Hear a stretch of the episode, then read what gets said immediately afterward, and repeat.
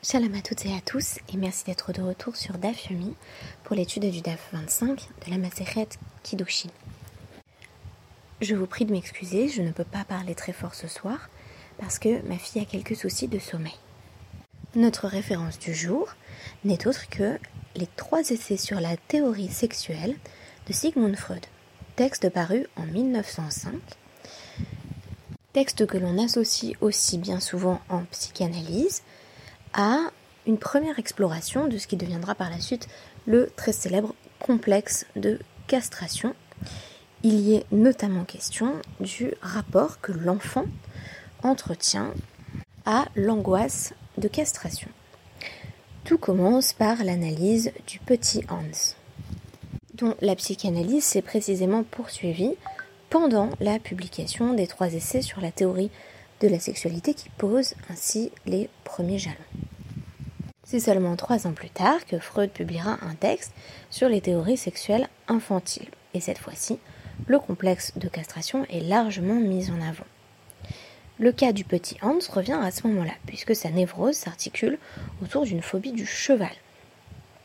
Dans l'analyse freudienne, le cheval est une sorte de totem qui représente le père. C'est un substitut paternel comme c'est souvent le cas dans la zoologie imaginaire des névrosés. Ainsi, l'enfant phobique déplace sur l'animal la crainte qu'il a de son père. Ne pas affronter l'animal, c'est donc ne pas affronter sa crainte. Le petit Hans revient sur une peur en particulier, celle d'être mordu par le cheval. Et selon Freud, on pourrait y déceler une crainte qui toucherait le pénis et on aurait là affaire à une figuration de l'angoisse de castration. De même, le petit Hans exprime une curiosité sexuelle vive vis-à-vis de son fait pipi. L'angoisse de castration aura la fortune que l'on sait en psychanalyse par la suite. Or, cette angoisse est au cœur de notre DAF, où il est question de ce qui se passerait si un maître en venait à endommager définitivement les membres, les parties génitales d'un de ses esclaves. Et il est notamment question, de façon très centrale, des testicules et du pénis, mais aussi de la langue. Et ce qui m'a semblé très intéressant, c'est cette association que le DAF nous invite à faire entre une forme de castration par la bouche, c'est-à-dire l'incapacité de dire, et d'autre part une castration bien réelle, physique, qui serait infligée directement sur les membres. Commence par une première castration, une première privation de parole, lorsqu'on nous dit que les savés des Nézonia, lo atou, les firqués des Rafrizda. Les anciens de la ville de Nézonia ont boycotté euh, un cours de Rafrizda, qui était donc un éminent sage. Euh, et donc clairement, ils lui ont fait un affront. De sorte que c'est Ravamnuna qui va voir les sages de Nézonia et qui leur dit Zil, Tsaniou. Dans un premier temps, Rafrizda a dit à Ravamnuna, eh bien, va les excommunier, puisqu'ils ne me témoignent aucun respect. Azal Amarleou, et donc Ravamnuna se rend auprès euh, de ces sages, euh, au nom de Rafrizda, et dit Maïtahama loatu rabanan les firka. Pourquoi est-ce que vous avez choisi de ne pas aller au, grand cours euh, de Rafrizda, ce qui était effectivement un manque de respect? Et alors, ils, répondent à était pourquoi venir? Des Vainan Mine Milta. On lui a demandé d'expliquer une question à l'arrêt qui n'a même pas pu répondre. Donc ici, il s'agit à l'évidence d'un témoignage de mépris. Je noterai au passage que ça m'a fait penser à bien des situations euh, dans le monde juif, euh, donc dans ce monde du limoud, où on donne beaucoup de cours, où il y a une grande offre, euh, particulièrement à Strasbourg. J'ai remarqué que souvent, telle ou telle personne on lui demandait euh, qu'est-ce que tu penses des shiurim de un tel? Et elle allait répondre euh, oh ben moi euh, j'ai, je l'ai entendu une fois faire une erreur ou pas savoir répondre à une question pratique, technique ou à une question voilà importante et donc j'ai arrêté d'y aller. Et donc c'est très intéressant que cette attitude, selon Rafrisda en tout cas, elle vaut excommunication. bien entendu, à l'heure actuelle, on n'a pas vraiment le même rapport aux enseignants, mais en tout cas, ce qu'il faut entendre, c'est cette dureté de la vie qui est émise par les anciens de Nézonia, à savoir que pour une erreur, ils ont décidé de ne plus du tout fréquenter les cours. Donc, Ravamnuna va les mettre au défi en représentant de Rafrizda en quelque sorte, en disant eh bien, vous avez qu'à me poser une question et on verra s'il se trouve quelque chose que je ne suis pas capable euh, de vous expliciter. Et donc on nous dit Baomine Eved euh, chez Sarso Rabo Bebetim Mao. Alors il lui pose la question un esclave dont le maître a littéralement castré comme un saris les testicules, euh, quelle est la halacha à ce sujet? Alors, euh, Kemum chez Idame au lo. Est-ce qu'on considère que c'est une blessure qui est extérieure, qui est visible, sachant que le scrotum n'est pas forcément exposé au regard en permanence? Auquel cas, l'esclave, une fois qu'il a été blessé, castré par son maître, euh, est automatiquement libéré, s'il s'agit donc d'un esclave non juif Ou est-ce que non, on considère que c'est une forme de blessure cachée et le cas échéant, il n'y a pas de libération automatique Bien entendu, on parle de castration, c'est-à-dire qu'il s'agit d'une blessure irréversible, puisque nous avons appris à travers le DAF d'hier que c'est une blessure qui est irréversible et qui est à l'extérieur du corps qui va conduire à l'émancipation automatique. On nous parlait euh, dans la Torah de, l'exemple euh, de la dent et de l'œil, mais en réalité, on peut l'étendre à toutes les autres parties qui sont euh, similaires, les différentes méthodes d'interprétation qui sont proposées pour parvenir à ce résultat, mais qu'importe, en réalité, on a étendu les droits de l'esclave. Myriam Gonzarska estimait que c'est l'expression de la préoccupation éthique des sages en la matière. Donc on nous dit de nouveau Ravamnuna, tout comme lo Hava Be Yade, n'a pas de réponse. Et de nouveau, euh, les anciens vont humilier euh, Ravamnuna. Ils lui demandent comment tu t'appelles et il répond Hamnuna. Au lieu de Ravamnuna, il se retire euh, son, titre de sage et euh, il se moque de lui, là encore, en disant l'Avramnuna et la Karnuna. On ne devrait pas t'appeler Amnuna, on devrait t'appeler Karnuna, ce qui veut dire poisson pourri. Donc, euh, très intéressant, on pourrait poser la question même séparément. C'est pas le thème central de mon podcast, mais que signifie cette attitude de, dépréciation des sages de la ville qui finalement procède à une forme d'humiliation par la connaissance. Euh, je ne sais pas euh, si c'est votre cas aussi, mais euh, moi c'est ma hantise que ben, c'est le principe du syndrome de l'imposteur, hein, mais qu'on me démontre qu'il y a quelque chose d'absolument essentiel, très important, que je ne sais pas publiquement, et qu'on me dise bon ben du coup ton enseignement vaut rien parce que en fait tu connais pas telle chose absolument élémentaire dans le judaïsme. pas forcément que dans le judaïsme d'ailleurs, on peut étendre le syndrome de l'imposteur à, tous les autres domaines voilà, de, notre profession, ou en tout cas dans n'importe quel domaine dans lequel on pense avoir une expertise. On a une expertise jusqu'au moment où quelqu'un nous dit mais du coup tu sais pas ça et se moque de nous. Donc là il est carrément traité effectivement de, poisson euh, qui n'est plus frais. Voilà, donc on envisage aussi euh, les, difficultés que cela soulevait pour les sages de gagner le respect, y compris euh, des anciens. Alors laissons cela de côté, à savoir l'expérience des sages d'une forme d'humiliation quand ils étaient pris en défaut. On peut d'ailleurs en déduire que quand on est rave, donc Rav Amnuna, on a une exigence qui est aussi très élevée des personnes en face. Ça peut être rédhibitoire quand on n'a pas euh, une réponse. Euh, maintenant, la question, c'est quelle va être la réaction de Rav puisque Rav Amnuna lui raconte ce qui s'est passé. Rav lui dit, écoute, il y avait quand même une réponse dans la Braïta. Donc, là encore, Rav qui a lui-même été humilié dans un premier temps, on ne saura pas d'ailleurs exactement quelle est la question que, que ces anciens avaient posée à Rafrizda, à laquelle il n'avait pas su répondre, mais en tout cas, lui, il dit, il dit à effectivement, c'est une question simple à laquelle tu n'as pas réussi à répondre. Il y a même une, Mishnah dans Negaïm 6.9 euh, qui nous parle euh, de, des 24 extrémités du corps d'une personne, Sheba Adam, qui sont considérées comme les extrémités du corps humain. Ça va notamment avoir des implications en matière de, de, Touma et de Tara, puisque les Negaïm, ce sont ces plaies euh, que le, le Cohen doit pouvoir euh, regarder. Et dans le cas de ces 24 extrémités, on nous dit qu'il s'agit de parties extérieures du corps euh, que le Cohen aurait du mal, en vertu de leur forme, à voir en un seul regard. Donc on va nous dire, ça concerne quoi? Ça concerne le bout des doigts, le bout des orteils, des oreilles, du nez, du pénis, euh, et également euh, donc euh, les tétons d'une femme, voire d'après Rabbi Yehuda d'un homme. Alors vous me direz comment on arrive à, à 24, eh bien on compte tous les doigts et tous les orteils. Donc on nous a cité, notez bien ici, le pénis. Et on nous dit là-dessus, chaque fois que le maître s'attaque à l'une de ses extrémités visibles du corps, l'esclave est automatiquement libéré. Donc on sait en tout cas ici que pour le pénis, s'il y a euh, castration euh, par le pénis, l'esclave va être automatiquement libéré.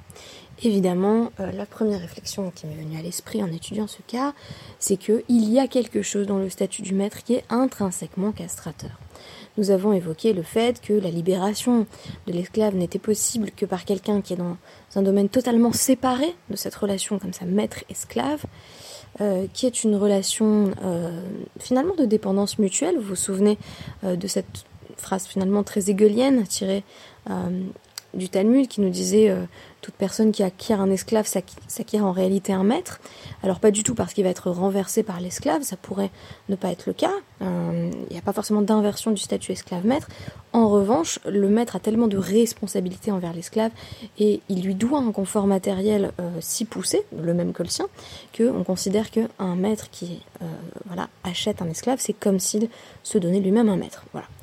Mais il y a quand même quelque chose de castrateur dans la relation maître-esclave, précisément parce qu'on avait envisagé, euh, notamment dans ce cas euh, de l'esclave cananéen, euh, une absence de réchoute. C'est-à-dire qu'il n'a pas d'espace à lui, il est une pure extension de son maître. Et si je vous dis extension de son maître, sans être d'ailleurs un chaliard, qui est vraiment une personne distincte, qui est un représentant à part entière, eh bien vous allez peut-être penser justement que ce qui est intéressant, c'est que l'esclave lui-même est une sorte de phallus du maître. Euh, au, sens, euh, au sens psychanalytique.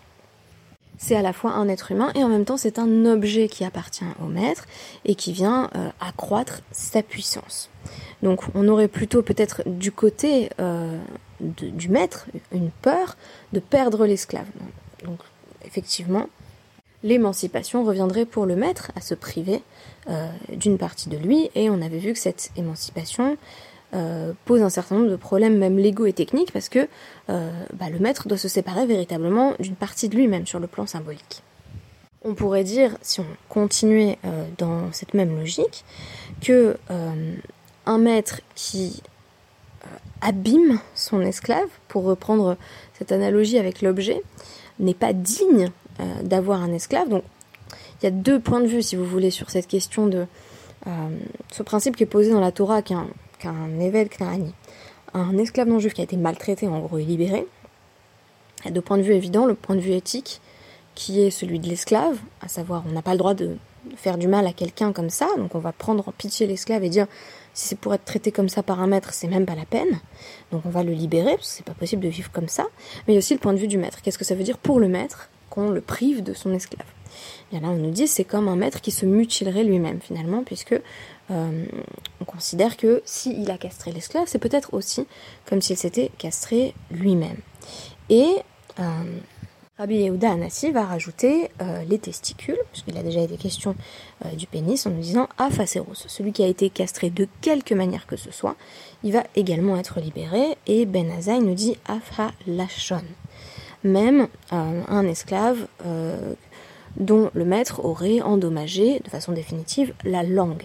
Donc par exemple un maître qui coupe la langue de son esclave, euh, qui le prive de parole, là encore on voit l'analogie évidente dans ce rapport maître-esclave, est-ce que l'esclave a encore une parole qui lui est propre?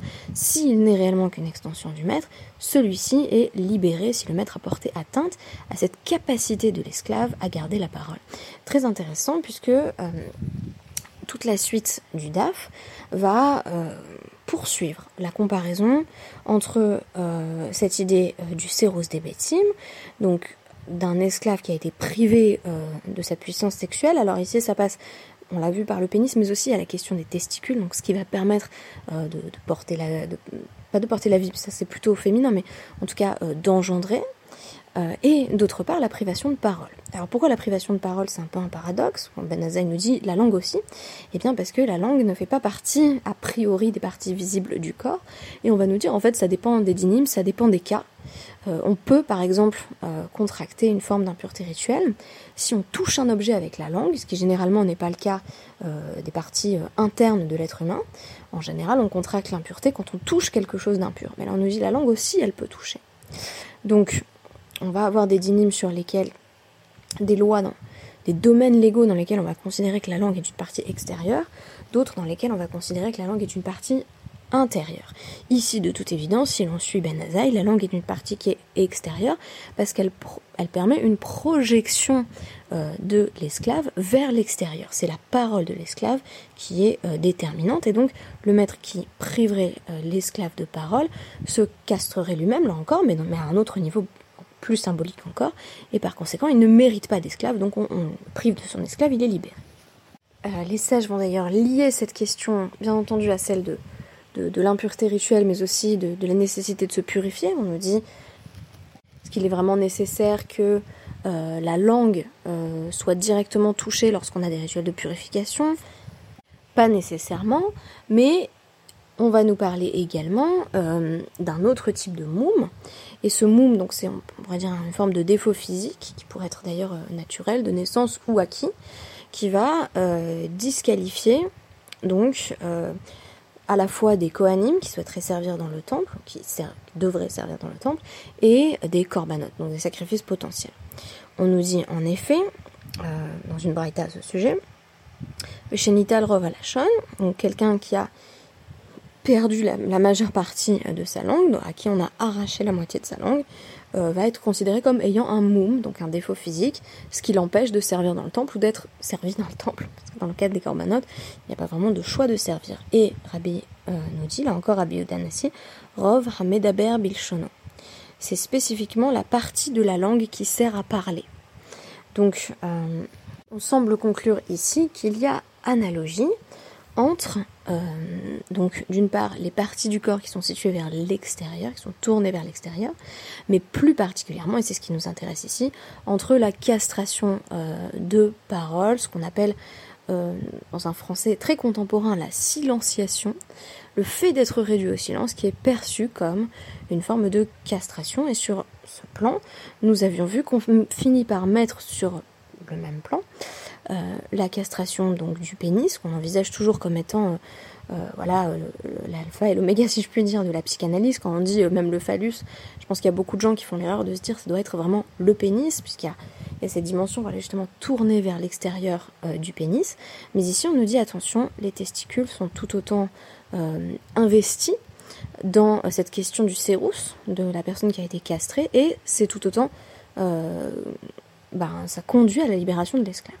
Alors moi, je mettais effectivement les testicules du côté de la possibilité euh, d'engendrer.